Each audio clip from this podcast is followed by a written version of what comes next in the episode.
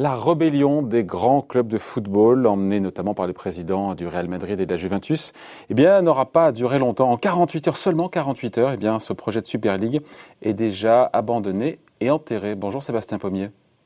Bonjour David, bonjour à tous. Bonjour, merci d'être là avec nous, euh, journaliste euh, à l'Express. C'est vrai que la planète football a vécu en 48 heures euh, un scénario absolument incroyable, rocambolesque, avec ce projet de mini-championnat fermé. C'est du jamais vu ce qui s'est passé là en 48 heures. Hein.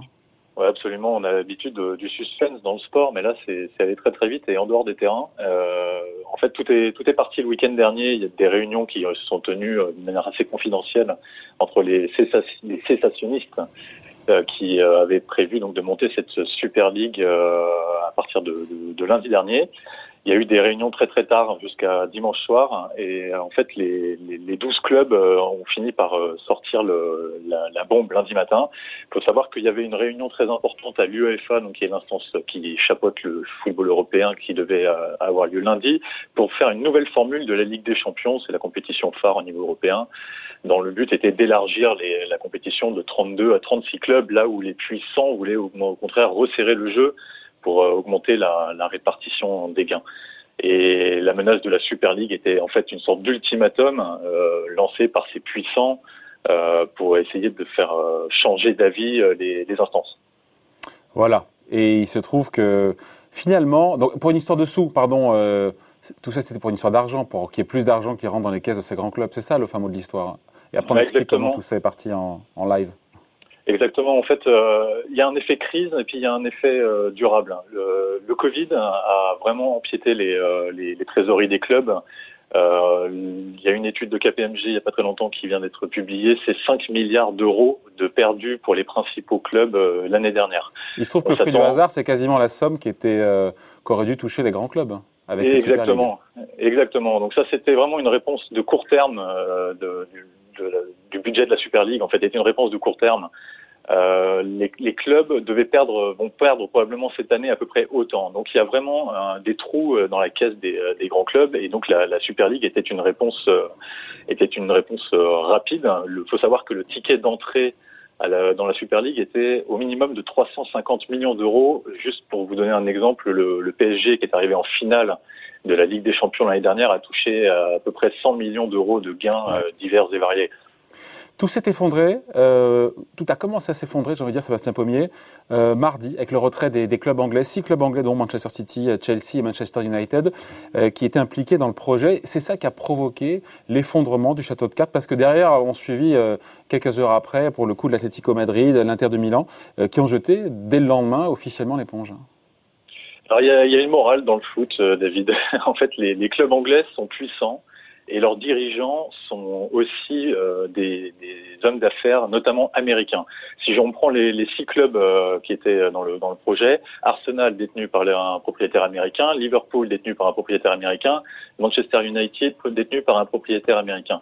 Ces gens-là ont une culture du sport, business, mais ils n'ont pas une culture du football européen.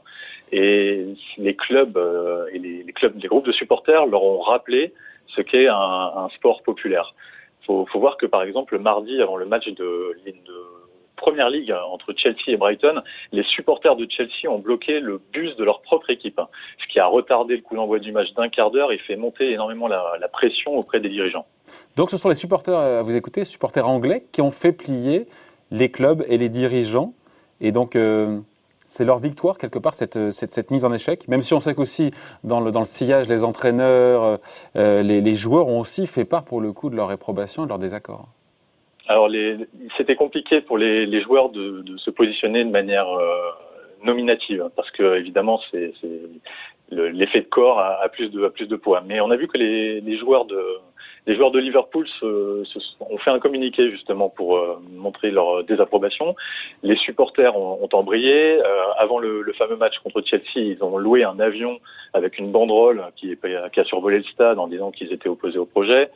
Euh, et puis ils ont aussi été euh, quelque part euh, baqués par le gouvernement britannique qui est dans une période post-Brexit et qui doit essayer de porter sa propre économie. Et le foot est un actif euh, symbolique qui doit pouvoir montrer aussi qu'ils sont capables de. Voilà, Boris Johnson s'est mêlé, mêlé, de l'affaire et a pris position. Hein. ouais, bien sûr. Il, bon, il a senti qu'il il avait plutôt des voilà un coup à faire à, supporter les à supporter les supporters, mais c'est vraiment une dimension populaire. Le foot en Angleterre, c'est c'est pas qu'un sport, c'est une culture, et les dirigeants de ces grands clubs l'ont l'ont un peu oublié.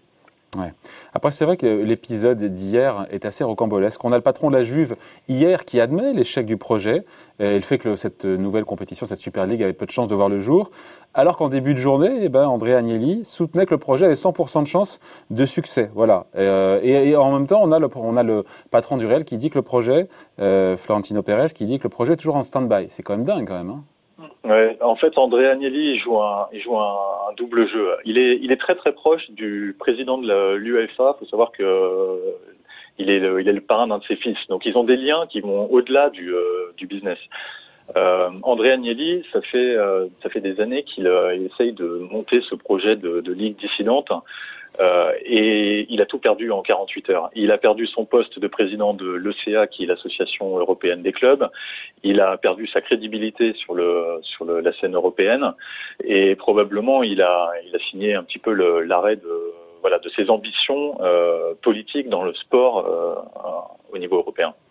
Donc succès pour les, supporters, notamment, anglais, et succès, je veux dire aussi, Sébastien, pour les instances du football, l'UEFA, la FIFA, dont les, menaces à répétition en quelques heures de représailles contre les clubs, contre les joueurs, euh, ont fini par dissuader voilà, les clubs rebelles en fait, les, les, instances, elles ont montré leur résilience et tout s'est joué euh, au moment des, des, assemblées générales de cette semaine. Il y a eu deux grandes réunions cette semaine euh, à l'UEFA, une euh, qui était pour cadrer le nouveau format de la Ligue des Champions et une autre qui était plus une assemblée ordinaire sur les, le, le, avis des instances. au moment de l'assemblée ordinaire, il y a le président de la FIFA, Gianni Infantino, qui est venu on va dire, euh, renforcer la décision de, de l'UEFA. C'est un, un, un, calcul en fait aussi de sa part parce que l'instance européenne, c'est 54 fédérations, c'est 54 voix qui votent également pour la présidence de la FIFA. Donc la manière, le fait que les deux instances qui d'habitude sont plutôt rivales fonctionnent ensemble, c'était vraiment euh, pour euh, pour putcher les putschistes, j'ai envie de dire, euh, et leur rappeler qu'il n'y a, a pas que les questions financières, il y a aussi l'organisation du jeu. En même temps, euh, il faut pas se leurrer. Hein. Les, euh, les putschistes euh, vont finir par avoir gain de cause également, parce que ça va pousser sur le fond. Sur le fond, ouais. parce que c'est ça le sujet, c'est qu'on sait que dans le fond, on l'a dit, c'était aussi une histoire de, surtout une histoire de gros sous, de revalorisation des droits euh, de la compétition. Et euh, on, on a, le président de l'UEFA euh, semble ouvert pour que la nouvelle mouture de cette Ligue des Champions soit dotée de plus d'argent. On parle de 6 milliards. Là, on était à 2 aujourd'hui, et le projet à partir de 2024, je crois saison 2003-2024, était plutôt sur 4 milliards d'euros prévus initialement pour les clubs. C'est pas une petite victoire sur le fond pour ces clubs frondeurs, même si cette Super League est mornée et ne verra jamais le jour. De toute façon, depuis, le, depuis des années qu'on a cette rumeur de, de, persistante sur la, sur la ligue fermée, c'est toujours une manière pour les clubs d'influencer les décisions de, de l'UEFA, les réformes. Euh... C'était pas ça la stratégie au final, peut-être aussi, non? De faire tout ça pour derrière renégocier à la hausse les, euh, les sommes touchées dans le cadre de la compétition? Probablement, probablement parce que c'est ce qu'ils ont toujours fait, mais de manière informelle. Là, ils ont appuyé sur le bouton nucléaire et en fait, la, la, la menace maintenant, elle est, elle est, voilà, ils ont, ils ont tiré la cartouche qu'ils avaient dans le fusil. Euh, L'UEFA, elle, euh, elle génère chaque année, euh, enfin sa compétition principale, donc la Ligue des Champions, génère à peu près 3,2 milliards de recettes et elle redistribue 2 milliards. Ouais. Donc dans le prochain format, si euh, les rumeurs qui sont en train de, de, de grossir, notamment sur l'entrée d'un fonds britannique Centricus, qui pourrait euh, faire monter, comme vous l'expliquez, la, la, dotation autour de 6 milliards. Donc les clubs devraient quand même pouvoir euh, toucher davantage d'argent dans le futur et s'y retrouver. Il y a quand même une dimension qu'ont oublié les clubs de la Super League, c'est que l'UEFA est aussi a aussi une mission quelque part de solidarité et que l'argent qui est généré par euh, les compétitions phares est censé ruisseler au niveau des fédérations. L'UEFA finance les petites fédérations oui. européennes, le foot amateur. Euh, donc toute cette enveloppe va grossir, mais il ne faut pas se leurrer. Au final, les clubs toucheront davantage d'argent parce que euh, c'est aussi le, le, le, sens de l'histoire. Incroyable quand même cette histoire sur 48 heures, hein, Sébastien.